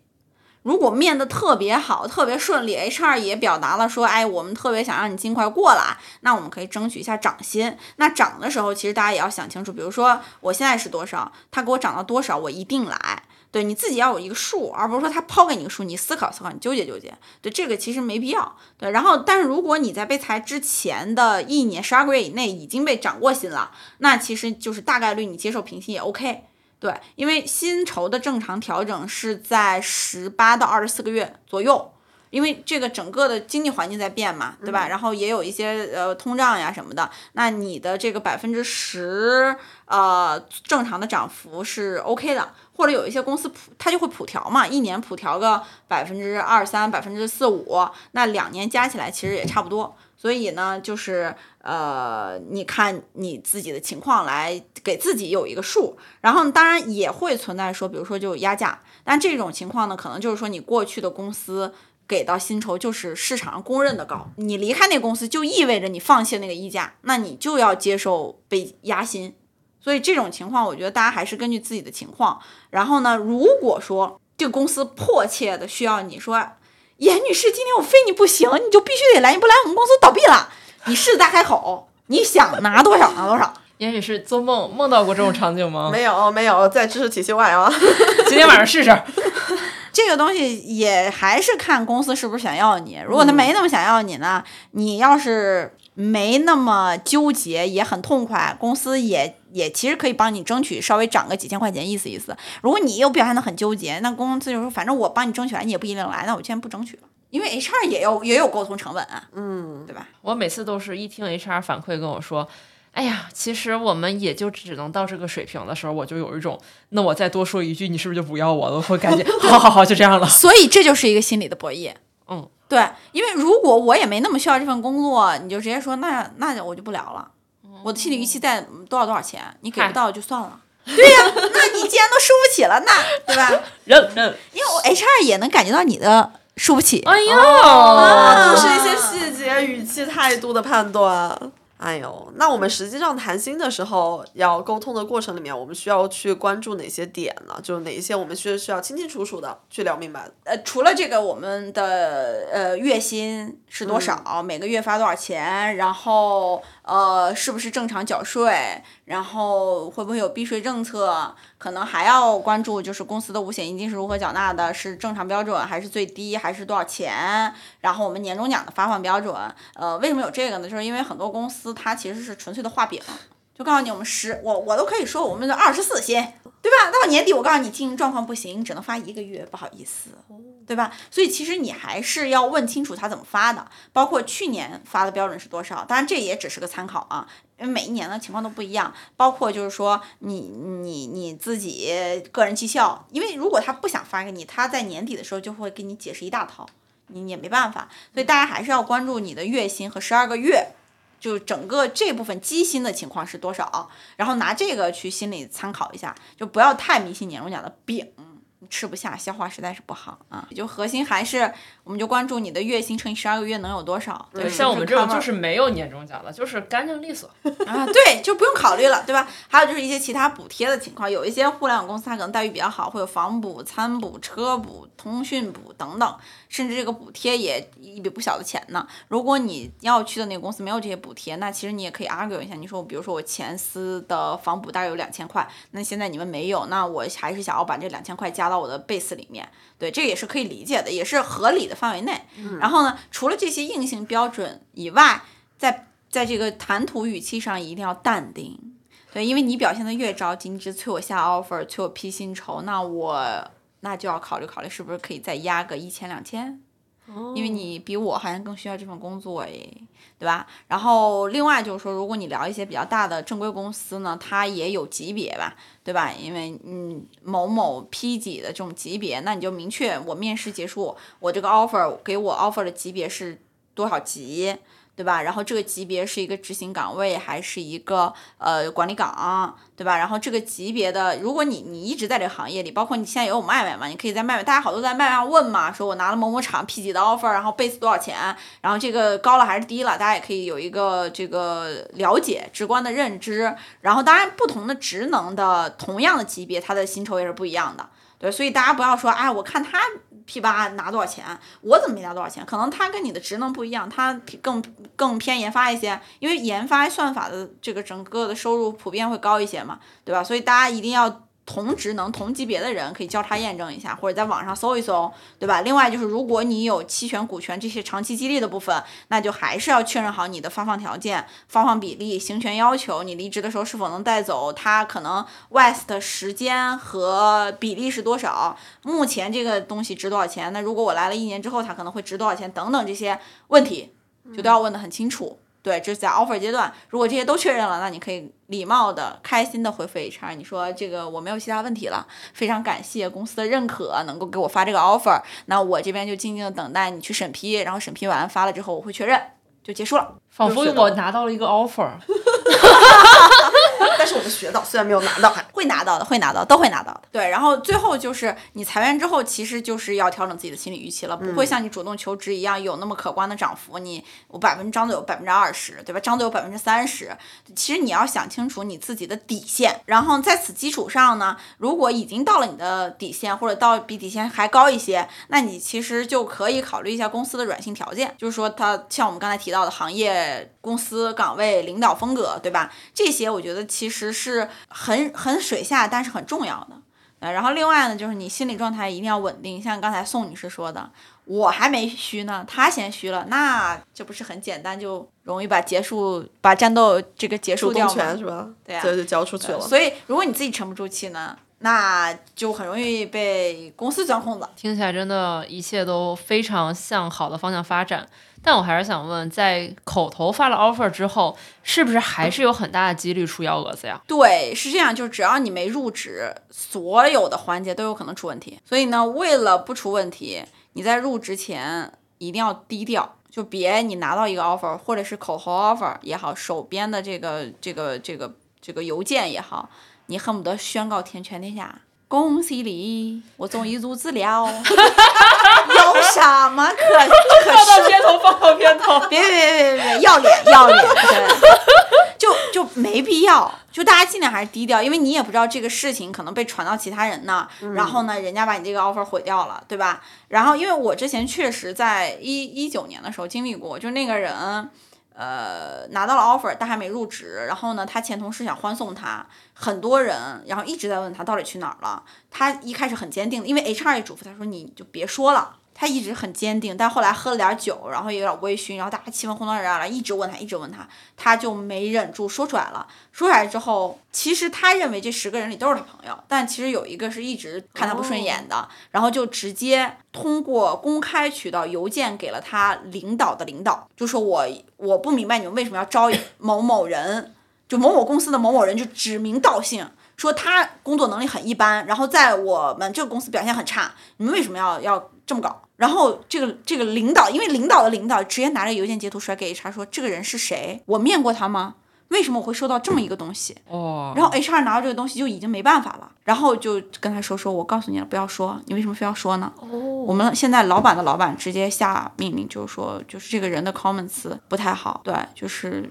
不好意思，这个 offer 我们取消了。就这人就没工作了，因为你已经从前公司离职了，而且他两天以后就要入职新公司了。就没入职之前都得低调啊。对，没入职之前都要低调，因为我们很难去判断别人，对吧？因为嗯，他人即地狱，你知道最后谁会来坏你的事儿。然后另外一个呢，就是即使你发了 offer，也有可能被割的可能。所以呢，你要么就是尽快入职，比如说你第一天拿 offer，你马上下一个可入职的日期，你就赶紧入职。要么就是说，你不要把鸡蛋放在同一个篮子里，你自己要有 Plan B，对，然后最后选择一个最优解，对我觉得只有这种解决办法。然后我们接下来又来到了一个朋友提交的小问题，看到这个问题以后，就是觉得这个问题一定要拿出来跟大家讨论一下，因为我觉得可能真的很多人都没有从这个角度思考过。我先讲一下这个问题是什么哈，如果我在裁员后就是离职的这段期间，我的社保其实是没有断供的。但我只是找了一个这种代缴的公司，或者从朋友的那个公司去做了一个呃做了个过账，然后我的缴纳的水平呢也是只过了基准线。那等我的新工作入职以后，薪水有了大幅上升的时候，我的个税是不是要补很多呀？这个是会补的，就是有呃，甚至不光是因为这个，就只要你前一年涨薪了，那你第二年的个税也要补。对，就是不要有侥幸心理。嗯，还有人拖着不缴纳，还妄想说过了六月三十号，呃，以后这个税就消失了啊？那不会的，过了这个 deadline 之后，它会有还有滞纳金。不用考虑这个算法是怎么算的，国家都给你算明白了，完事儿到时候那个个税 APP 让你补缴多少就补多少就行了。咱们目前这个北京市的收入来看呢，你其实退税的可能性不大，对，或者不也不会太多。但是如果你要补缴的话，那上限还是很高的。我最高的见过补缴四万多的，对，所以大家不要有这个侥幸心理，缴就完事儿了，对吧？嗯，走人人有责。哎，那我们把这些实操性的东西都讲完了啊，那不知道大家学到了多少？学到了，说现在就是转发，把播放量拱到三千。对，跟我们的若男老师约一个一对一的咨询。那我们最后想讨论的一个问题啊，就是狗屁工作。是去年的一本书，大卫人类学家大卫格雷伯在他的《毫无意义的工作》里面，他提到了社会上超过一半的工作是毫无意义的。当人们将与将这些工作的自我自我价值联系起来时，就会对心理造成冲击。他其实列举了五种毫无意义的工作，分别是马屁型、打手型、补丁型，还有报价机型和监工型。比如说一些什么公司律师、公共关系、行政助理、接待员，还有内部宣传员等等。那这个时候很想跟若男讨论一个问题啊，就是我们作为一颗螺丝钉，我们要如何摆脱一种狗屁工作的感觉？我觉得它是一种社会工作分工细化之后带来的一种必然结果嘛。为了提升效率，专人专用，但每个人就是流水线上的螺丝钉，甚至都不是拧螺丝的。那更多的都是谁都可以替代工作，而不是一些而不是一些创造性的工作。那这个时候大家就会觉得说，我的工作是没有创造太多的价值。那如果把这个和我的自我价值实现联系起来，就会有一种非常的扭曲或者说很内耗的心理。这种心理，我要如何去摆脱呢？因为我也上了几年班了嘛，我这几年的感悟是这样的，就是像我们的问题，就是作为一颗螺丝钉，我如何摆脱狗屁工作感？但实际上，你出现这种感觉的本质就是你对工作的预期不合理。大部分人吧，他会认为我的工作就应该是改变世界的、改变社会的，至至少它能够使让我有自我肯定、自我价值实现的感受。但实际上不太可能。就尤其在当下这个社会，我们的工作它就是狗屁工作。但我们为什么还要做这个工作？是因为我们的工作给我们带来了收入，保证了我们的现金流。那如果我们不得不为了现金流去工作的话，那我们就不要对工作它是不是狗屁这件事情有质疑或者内耗。就你只要知道这工作让你今天能交得起房租、吃得起饭，然后能有一些个人爱好，它就不错了。对，就不要在在里面试图去寻找自我成就。所以我觉得大部分人其实是预期不合理。就工作本身它过往没有变化。对，然后呢，另外就是你要接受自己是泡沫，自己的工作也是泡沫，甚至自己工作的公司都是泡沫。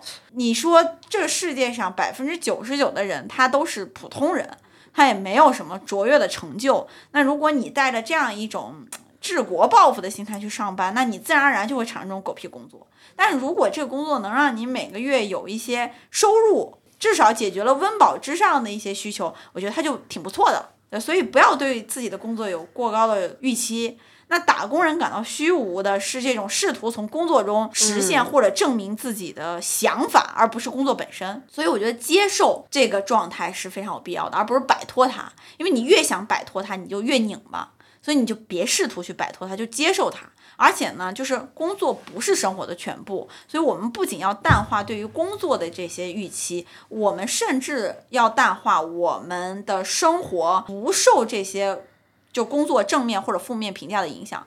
就工作就是工作，我今天来就是为了挣这个开机混底薪。窝囊废是吧？对我就是来挣这个开机混底薪的这个底薪。那我既然都想明白了，那这个只要底薪到手，关机回家，关起门来进到你的家，你可以通过那些非工作以外的场景去证明你的自我价值，而不是通过工作。因为你如果把自己的心情全部寄托在工作上，你的压力会非常的大，其实是完全没必要的。另外就是说，如果我们的自我价值不是通过工作来实现，怎么办？事实上它就不是，因为我们现在讲的这些所谓自我价值，其实是一种很世俗的成功。标准，比如说你高考一定要考名校，你工作一定要在大厂，你收入必须要达到百万。那问题是在于那些名校大厂收入百万的人，他就认为他自己自我价值实现了吗？也没有呀，对吧？然后我我自己的感悟就是说，这个人越优秀。他的内耗还是蛮严重的，且他的自我怀疑和自我不接纳也是严重的。那是因为他需要得到更多方面的认可和评价吗？对，就是因为他已经习惯了通过这些世俗的成功来标榜自己，来肯定自己。那一旦有一项他没得到，他就会觉得，哎，是不是我哪儿不够优秀？如果我再优秀一点，我是不是可以得到了？但实际上真的不是。对，就大家不是会用这些东西来来衡量你这个人到底有没有社会价值。对，所以我觉得大家不要把这个东西和和自我价值这些形而上的东西联系在一块儿。工作就是工作，就是我今天到点来到点走，干好我手头的工作，拿到我的工资，完事儿。如果我能够通过工作有一些特别卓越的反馈，那那其实是额外的惊喜。我今天呃跟一个朋友聊起来，我们还说说你不要把你对老板的期望变成 ATM 机，就是我给他投呃投入一点，他给我支取一点，我们俩是平衡的。我说你要把老板和你的关系想象成盲盒机，就你投进一百块钱，抽中了就抽了，哎，你很开心；没抽中正常。那我觉得盲盒机还不太对，是娃啊，娃彩机。票彩票机，对，因为盲盒高低里面是有东西的。对，但是这个东也可以，就是这个东西是可能是你想要的，也可能不是你想要的。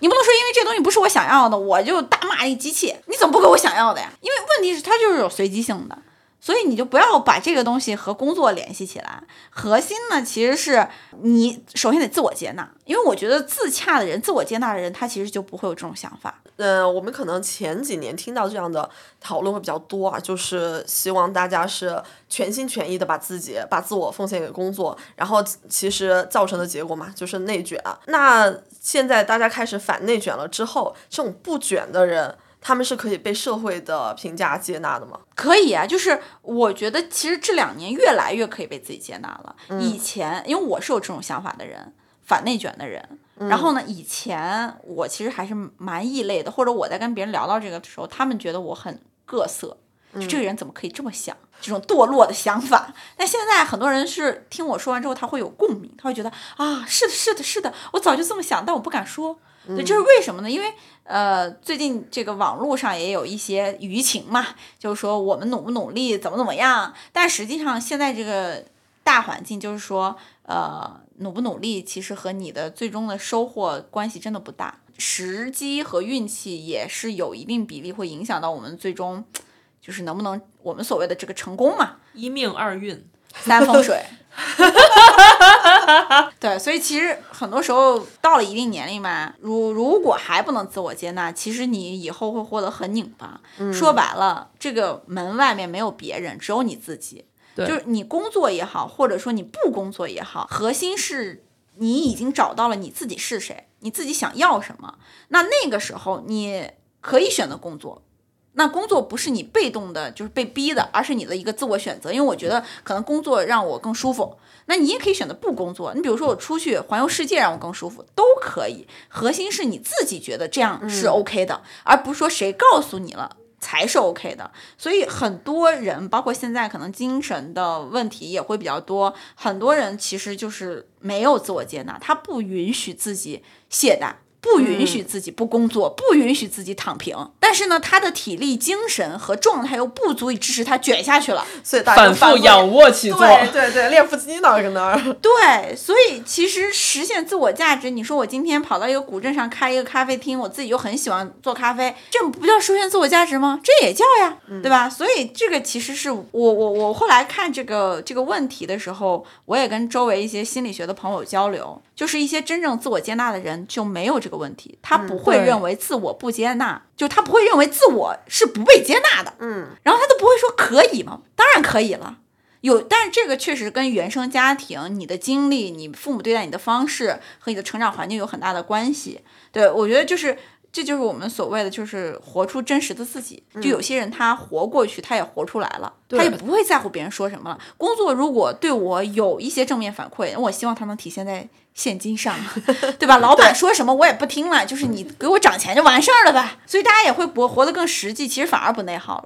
对，所以我其实也想说，对于这些人，就是他其实已经完全可以自我接纳，然后完全接受自己是怎样的状态，他可能也会接受自己就是卷王的状态，我就是好强，我就是好胜，对他，但我接受，我愿意在这个规则里面做到最好，对，我觉得也很好而。且我在这个状态里面我很舒服。那有些人就是觉得我就是喜欢在舒舒适区躺着，我就不想，我连坐都不想坐。对那他也接受自己这个状态。嗯，我觉得对于这两种人，either way，他其实都不会去考虑说我这种状态社会接不接受，哎因为他已经觉得我在一个我最喜欢的状态了。对，他其实就不太会考虑周围人的想法，就是这个社会觉得我这样对不对了？这其实就是只有不接受自己的人才会去想这件事情。对，因为你自己本身不接受自己，所以你需要用一些外界的评价来说服你自己接受你自己。对对我上周跟一个朋友交流，就他最近他说他压力特别大，然后呢泪洒当场，原因呢就是他的老板在就是之前的几个月给了他一些工作中的负面评价，虽然说这个负面评价不会影响他的工作结果，他老板其实本质上也对他的工作很认可，但觉得他还有在提升的空间。然后呢，这件这件事情依然让他有了很强的自我怀疑，而且我这个朋友是九八五海归知名律所，就已经是达到了世俗成功不能再成功了，人家有完美的婚姻，然后北京有房，然后呢各方面我们能想到的硬件条件，其实人家都不差。就这样的一个人，我觉得我要是他生成这个命，我我真的我就完全无敌了。但是他依旧是非常强的自我怀疑。他说我老板这么说我啊，我觉得他说的好对呀、我真的一无是处。然后我就 就那种我我当时就是想说，嗯，这咱俩谁是一无是处，点谁呢？然后我当时就想说，连他这么优秀都有自我怀疑，所以其实你能不能自我接纳，跟你的这种硬性条件完全没有关系。对对，反而是我，我现在给给好多我周围的很比我优秀很多的朋友都会有一个标签，就是我说你们有好学生综合症，嗯，就这些人甚至不需要外界给压力，人家自己小皮鞭抽着自己就走了，抽的越不狠越愧疚，恨不得抽死自己，然后呃夺得先锋，然后呢得了第一还不行，还想说我是不是在我这个重量级得了第一，我还能够再冲冲上上一个重量级更得第一？我说没有头尽头了，对，没有尽头了，所以我觉得就是这些人是优秀惯了。嗯，他不能接受不优秀这种事情的存在，但实际上这个事情发，这个世界上发生的任何的事情，包括发生在自己身上的任何事情，它都是正常的。对，就是我很早之前听过一句话，我我不记得是不是圣经里的，但这句话是万事发生必对我有利。嗯，就一定要把这个思想钢印打在自己的头上。对，因为我其实就是呃我我我我最近这两年经常说一句话，就是人过了三十岁，我过了三十岁吧，我突然接受了一件事情，叫做原来我是个好强的人。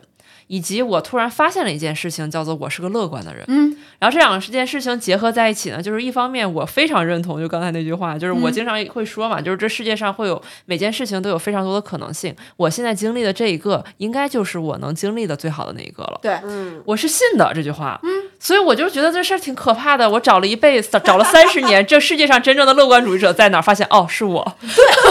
我觉得这个是特别正常的，因为嗯你就像呃，很多人会问我说，我为什么活的能比较洒脱？因为我觉得就是没有为什么，我也很难把它步骤化的去交给嗯其他人，因为就是我的这个形成原因，每个人的形成原因它都很复杂，它就是活成了现在这个样子，对吧？但是我自己大概琢磨了一下，就是呃，我可能这两年也也在社会上摸爬滚打了比较久，然后也有一些好的，也有不好的。那我这个过程中总结的第一步呢，就是说你得先内观。你冷静下来，关上门，你自己去听你自己的声音，就不要去在乎别人说了什么，而是真正的去想一想你要的是什么。什么样的生活方式你可以接受？但这个事情的发生，往往是你在经历了巨大你意料不到的挫折。嗯，当然裁员是其中一个还有其他的。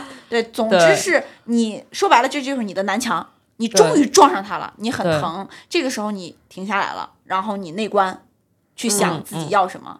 那这个想清楚了之后，第二个你要做的动作就是爱你自己。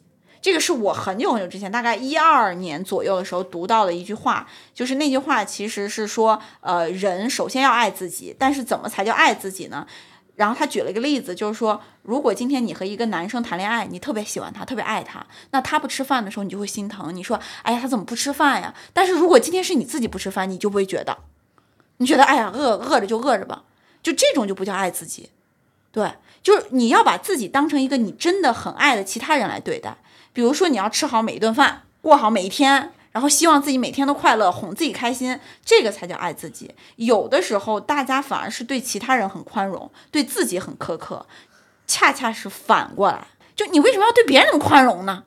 然后回来 PUA 自己，我觉得我们聊到这儿，其实又 echo 到我们平时不三不四小电台经常会跟大家讲的一句话，就是这个世界的解法多种多样，但我们就希望你能过上你最开心、你最喜欢的那一种。哎，之前其实我们在呃这个录音室，我们在录女高管那一期，我有提过我提过一个问题啊，就是有人是想要突破舒舒适区的，像我就想死在舒适区。但以前我是不太接受这件事情的，因为觉得努力才应该是一个人应该有的状态。嗯，然后如果我不是那种卷死的，或者说是比较卷的那种努力的状态，我是不是就不对？然后后来发现，我在我舒适的状态，我不去跟他们卷。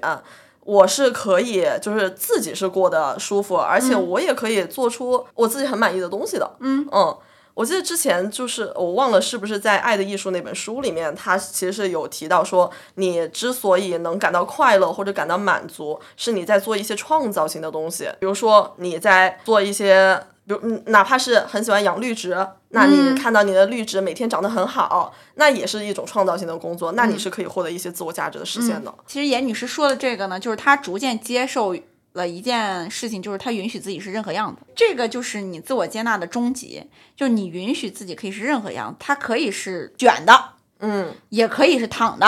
我也可以是养绿植的，我也可以是呃敲代码的。对，我是可以走大众路线的，我也可以另辟蹊径。对，总之你要接纳你自己身上发生的一切，因为你只有接纳了，你才不会去后悔。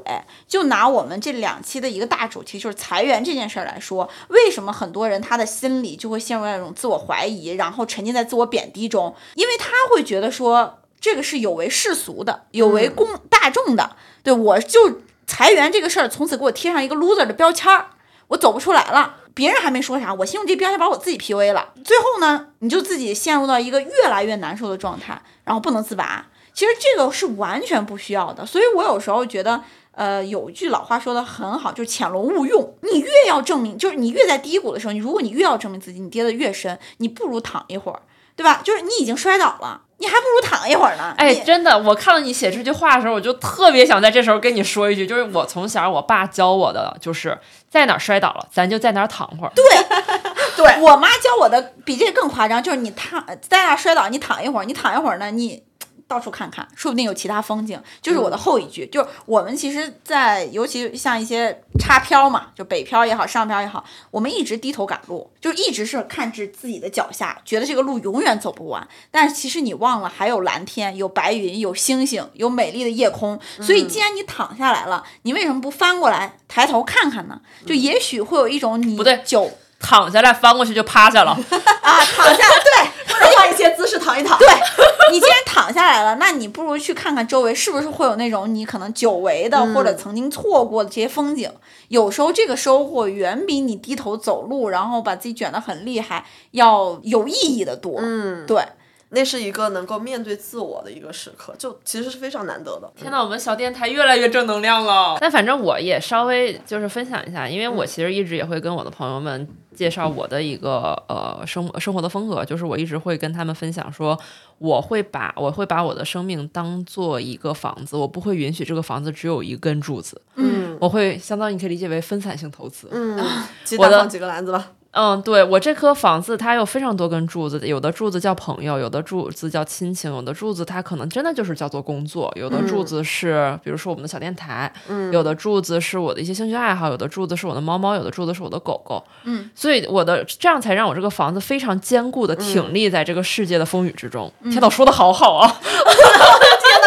打动了？做了一个创造性的内容，自我价值。所以就是当任何一颗柱子受损了，哪怕它塌了。我这个房子都是坚挺的，对，而且我是真正真的经历过，就是虽然说是狗屁工作辱骂他，但我其实我自诩是一个很幸运的人，我是在工作上找到很多个人成就感的一个人，嗯，我遇到过我非常热爱的事业，嗯，从事过我非常热爱的项目，嗯，然后在我生活其他事情大。大不如意的时候，我的工作曾经拯救过我，嗯，成为我生活中非常坚固的那一颗的支柱。嗯。所以我觉得，就是虽然我们嘴上在吐槽狗屁工作，但是就是嗨，有我这样运气好的人，确实经历过一些能给自己提升很多价值感，增在这份工通过这份工作建立了非常多的自信与自洽。嗯，所以我觉得大家也不用去特别排斥这个事情，嗯说哎呀都是狗屁工作就没必要。